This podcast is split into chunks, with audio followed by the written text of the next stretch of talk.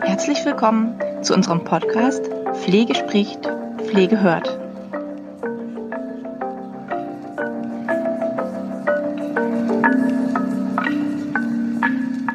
Hallo und herzlich willkommen zu unserem Podcast Pflege spricht, Pflege hört. Und Sie wundern sich jetzt wahrscheinlich, warum Sie eine Männerstimme hören. In den letzten Tagen haben Sie immer die Frau Ruchnewitz gehört. Ähm, Sie haben schon einige Neuigkeiten, viele Informationen aufnehmen können. Und ja, heute darf ich mich das allererste Mal in unserem Podcast zu Wort melden. Und das ist gleich ein Thema, was mir sehr wichtig ist. Die Frau Ruchnewitz hatte das ja auch schon mal in der Pilotfolge angesprochen, dass wir natürlich viel mit Themen arbeiten wollen, die vor allem eine Herzensangelegenheit sind. Und gerade das Thema die Macht der Rituale ist das eben für mich. Und deshalb haben wir gesagt, dass ich mich tatsächlich zu dieser Thematik mit Ihnen zusammentue. Und bevor ich aber reinstarte, möchte ich einfach kurz mich vorstellen, sollte mich noch niemand kennen, ich bin der stellvertretende Geschäftsführer der Höheakademie, Christian Karl, und ich habe auch schon im aktuellen Kundenmagazin, was wir jetzt Anfang des Monats verschickt haben, ein Thema Rituale einen Artikel geschrieben, den wir darin veröffentlicht haben, wo es vor allem darum ging, wie kann man persönlich Rituale aufbauen. Ich komme gerade eben aus dem Fitnessstudio und habe mir die letzten Wochen und Monate sehr hart dieses Ritual eben erarbeitet, so dass ich immer so aller zwei Tage in das Fitnessstudio gehe, einfach um den notwendigen Ausgleich eben zu. Und da habe ich äh, einiges in dem Artikel eben auch geschrieben, wie man sozusagen direkt auch die ein oder andere Gewohnheit, sozusagen auch Ritual für sich selbst etablieren kann. Und nun ja, es ist tatsächlich so, dass die Rituale, die ich mir persönlich selbst entwickle, natürlich auch für Firmen oder für Unternehmen, für ambulante Pflegedienste, Pflegeheime von enormer Bedeutung sind. Zum Beispiel die Vorteile für Führungskräfte, wenn sie Gewohnheiten in ihr Unternehmen implementieren können, dann gibt es einmal für jeden Mitarbeiter eine ganze, ganze Menge Orientierung. Ich möchte Ihnen dazu natürlich gleich ein Beispiel geben. Stellen Sie sich mal vor, Sie werden über Jahre hinweg von einer Führungskraft immer frühs zum guten Morgen begrüßt und er, er oder sie kommt in ihre Abteilung, gibt ihnen die Hand. So, jetzt kam natürlich Corona und da war das mit dem Händeschütteln gar nicht mehr äh, möglich, ja. Also äh, da war das zumindestens erstmal nicht mehr up to date und ja, da haben wir Gewohnheiten gebrochen und wie haben sich gefühlt. Wenn das bei ihnen passiert ist, dann haben sie gemerkt, was passiert, wenn man einfach mit Gewohnheiten bricht. Und Gewohnheiten insgesamt, Routinen geben eben Orientierung, die vor allem für Mitarbeiter, gerade in solchen Situationen, in Stresssituationen, in Krisensituationen, wie wir sie ja leider seit März eigentlich auch haben, die geben Orientierung. Und Mitarbeiter fühlen sich sehr, sehr wohl, wenn sie Orientierung haben. Wir als Führungskräfte sollten also schauen, dass wir mit Hilfe von Routinen, Gewohnheiten bei den Mitarbeitern ein sogenanntes Urvertrauen herstellen können. Denn letztlich läuft jede Gewohnheit im psychologischen Muster einer Schleife ab. Zuerst scannt das Gehirn die Umgebung auf einen auslösenden Reiz und das kann eine zum Beispiel typische Alltagssituation oder eine bestimmte Stimmung sein, wie na, zum Beispiel Aufregung, Nervosität oder ähnliches.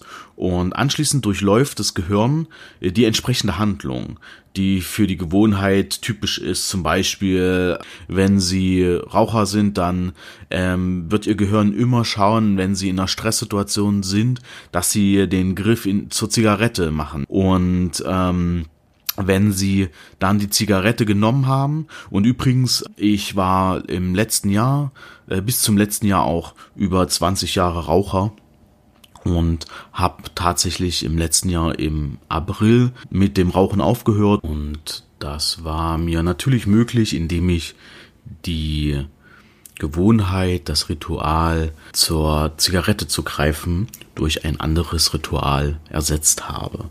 Denn letztlich ist es so, dass Rituale direkt an Gefühle und Emotionen andocken. Dass Rituale eine viel größere steuernde Wirkung als beispielsweise sprachlich-kognitive Botschaften haben, liegt vor allem daran, dass sie neben dem Neokortex verstärkt auf das limbische System wirken und dort eben weitestgehend unbewusste Emotionen hervorrufen. Verkürzt ausgedrückt heißt es also einfach nur, dass Rituale eben Gefühle andocken und eben viel stärker zur Aktion antreiben als Verstand und Vernunft es je könnten. Ich habe in 2017 und 18 mein ähm, NLP Practitioner und NLP Master gemacht und da haben wir einem vor allem viel über die Thematik des Ankerns gesprochen und auch da war Musik ein sehr, sehr starker Anker. Denn wenn wir Routinen implementieren wollen, dann geht es neurobiologisch eben einfach darum, dass wir die Handlung vom Bereich des Bewussten ja in tiefere Hirnregionen verlagern. Ist erstmal dort irgendwie angekommen, also verankert, ja, ähm, nimmt die Ausführung viel, viel weniger Kraft, Ressourcen in Anspruch. Äh, dadurch werden eben Kapazitäten für wirklich wichtige andere Dinge frei. Also all das, was in den Zuständigkeitsbereich des präfrontalen Kortex fällt. Aber kommen wir nochmal zurück zu den Ritualen in Unternehmen und da möchte ich Ihnen das versprochene Framework eben anbieten und da geht's um fünf verschiedene Formen von Ritualen. Und das erste ist das Gemeinschaftsritual, welches das Zusammengehörigkeitsgefühl der Belegschaft fördern soll. Zum Beispiel in Form von Zeremonien oder auf Betriebsfeiern, wo sie als Führungskraft eine bestimmte ja gewisse Nestwärme vermitteln können oder eben auch den Stallgeruch als Firmenmensch einfach mit ihrer Belegschaft auffrischen können. Sie feiern oder sie beschwören gemeinsame Erfolge, die sie in ihrer Station, auf ihrem Wohnbereich, im ambulanten Dienst eben tatsächlich erreicht haben. Und ich möchte Ihnen gern einfach mal eine Frage anbieten, die Sie sich selbst stellen sollen. Nehmen Sie einfach mal ein Blatt Papier, wenn Sie nachher Zeit haben, oder äh, halten Sie jetzt kurz an und überlegen Sie mal bitte Folgendes. Welche Stories werden auf Ihrer Weihnachtsfeier über die Firma erzählt? Gibt es den, die Gründungsgeschichte? Gibt es da irgendwas Besonderes? Was wird erzählt? Und ist das was Positives? Zweiter Gedanke. Welche Stories sollten erzählt werden?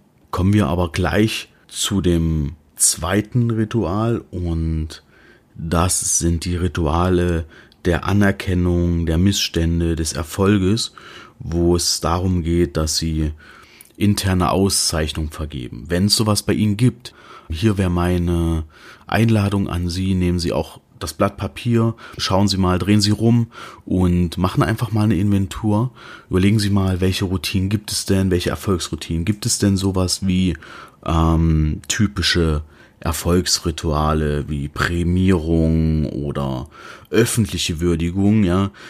Wie werden diese inszeniert, ja, also wie werden die Personen eben auch gefeiert, wenn jetzt zum Beispiel ein Ziel erreicht wurde. Es ist aber auch sozusagen so, dass es Rituale der Missstände und Missfallen gibt, ja, also wie werden denn bei Ihnen auch Kündigungen oder Abmahnungen behandelt? Also sie merkt immer mehr, desto tiefer wir da irgendwie einsteigen, dass Rituale tatsächlich auch Werte des Unternehmens widerspiegeln. Sie können mit Ritualen, wenn Sie bestimmte wünschenswerte Rituale einfach auch einfordern und ähm, implementieren, dann können Sie damit auch ganz, ganz feste Wertstrukturen im Unternehmen aufbauen. Denn die dritte Form sind Steuerungsrituale, die eben dazu dienen anzuzeigen, dass wir als Führungskraft, als Unternehmer, als Pflegedienstleitung, als Praxisanleitung einfach tatsächlich die Situation in dem Moment unter Kontrolle haben. Ergebnisse, die sich zufällig ergeben haben, beispielsweise die stellen wir oder die Führungskraft dann eben als bewusste Entscheidung dar. Also wir haben Glück und ähm, letztlich sagen wir aber, ja, das haben wir genau deswegen getan. Und durch die Symbolisierung von Kontrolle. Ich habe da vorhin eingangs ja schon gesagt, dass die Mitarbeiter, wir, die brauchen einfach auch dieses Urvertrauen. Und gerade diese Steuerungsrituale zeigen dieses Urvertrauen. Sie zeigen, hey, ich kann dieser Führungskraft, dieser, dieser Pflegedienstleitung einfach auch mein Vertrauen schenken. Und damit verringern wir natürlich die Unsicherheit bei den Mitarbeitern ungemein. Zum anderen werden sie eben auch genutzt, ne, um unsere eigene Rolle als kompetenter Macher eben oder Macherin eben auch zu festigen. Genau. Und die vierte Form der Rituale sind Machtrituale. Die kennt jeder von uns. Die sind einfach dazu da, um hierarchische Ordnungen zu festigen. Jeder von uns kennt das. Wir gehen in ein Meeting rein und es hat immer eine ganz gewisse Ordnung. Wer darf als erstes sprechen? Bin einmal in einem in einem Meeting gewesen, da gab es unterschiedliche Stühle für die entsprechenden hierarchischen Ebenen. Das heißt, der Chef hatte ganz an, hat einen ganz anderen Stuhl als die Stationsleitung gehabt. Und das muss ich ehrlich sagen, das ist natürlich ähm, eine massive Demonstration von Macht. Jeder von uns kennt doch den Kollegen, der sich einfach irgendwelche extra Sachen rausnimmt, weil er schon lange im Unternehmen ist. Auch das ist eine Demonstration von Macht. Und ich finde, dass wir auch dieses Ritual sehr, sehr positiv einsetzen können. Zum Beispiel, indem wir uns demonstrativ vor eine Entscheidung eines Mitarbeiters stellen oder eine aktive Fehlerkultur im Unternehmen implementieren, indem zum Beispiel der Geschäftsführer äh, regelmäßig, vielleicht auch einmal im Monat, äh, Verantwortung für den Bock des Monats übernimmt. Und hier wäre die Frage, was für Rituale der Macht gibt es denn bei Ihnen in der Einrichtung? Welche Rituale der Macht werden von welchen Mitarbeitern ausgeführt? Die letzte Form sind die sogenannten Übergangsrituale, welche für die Bewältigung von Veränderungen stehen. Ähm, zum Beispiel ist ein klassisches Übergangsritual die Abschiedsfeier eines Mitarbeiters. Ähm, dort wird Gefühlen wie Trauer Platz gegeben und eben auch die Möglichkeit des Abschiednehmens geboten.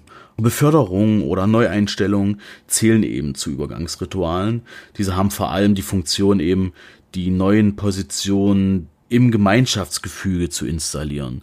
Hier kann man eben auch wirklich mal das sehr, sehr plakativ darstellen, indem man sagt, okay, es werden jetzt, wird jetzt jemand versetzt auf eine andere Station und der neue Mitarbeiter bekommt eben einen Staffelstab und das wird in, in einer Zeremonie übergeben und schon haben es die Mitarbeiter eben einfacher, den, den neuen Mitarbeiter, weil sie haben einfach so ein, so ein, so ein Break, ja, so ein, so ein Break und ähm, das, das das hat man dann gemeinsam durchlaufen. Ja.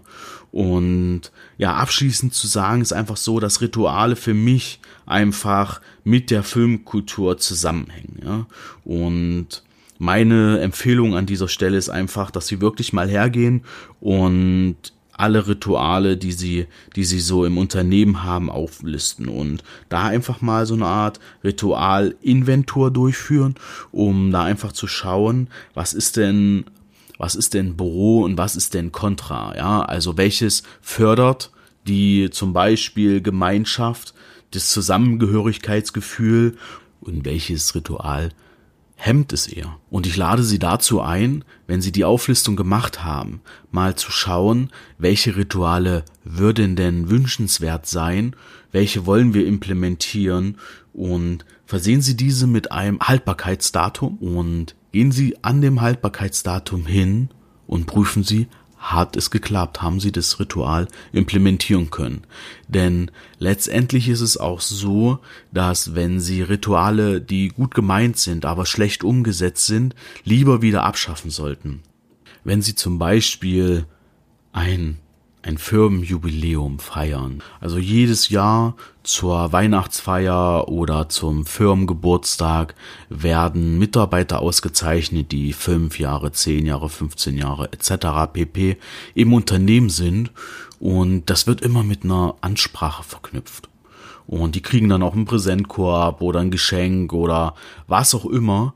Und letztlich ist es so, dass sie vielleicht einmal ein Vergessen, ein Mitarbeiter oder bei der Ansprache tatsächlich irgendein Fehl mit reinnehmen. Das heißt zum Beispiel, dass sie, dass sie da irgendwas herausnehmen, was sicherlich lustig gemeint ist, aber den, dem entsprechenden Mitarbeiter dann eben ja, eher unangenehm ist und das würden sie mit reinnehmen und jeder hört das. Da würde ich Ihnen einfach auch empfehlen, das wirklich mit Bedacht auch mal zu hinterfragen, was haben Sie für Rituale, wenn Sie solche Rituale ausüben und ähm, holen Sie dafür einfach Ihre Mitarbeiter ab, sprechen Sie mit denen und ja, lassen sich da einfach ein Feedback geben, was Sie davon halten, ne, von dem Ritualen. Äh, sagt ja niemand, dass Sie äh, jetzt alles alleine machen sollen, sondern holen Sie da Ihre Mitarbeiter ab und gehen Sie den Weg gemeinsam. Ja, so viel zu den Ritualen. Und wir sind am Ende dieser Podcast-Folge angekommen. Und ich hoffe natürlich, dass Sie ein, zwei Ideen für sich mitnehmen konnten, auch die ein oder andere Idee haben, etwas umzusetzen. Und ich würde mich freuen, dass wir uns einfach in einen der nächsten Podcast-Folgen einfach nochmal wieder hören. Und ja, ich weiß, Frau Ruchnewitz hat in den ersten Podcast-Folgen angesprochen, dass wir im Podcast die Du-Form verwenden und ich habe sie bei diesen, bei dieser Podcast-Folge tatsächlich nicht berücksichtigt. Dafür ähm, sorry und ähm, beim nächsten Mal werde ich mich dahingehend verbessern und ich wünsche Ihnen noch einen schönen Tag, bleiben Sie gesund und bis bald. Ciao, ciao.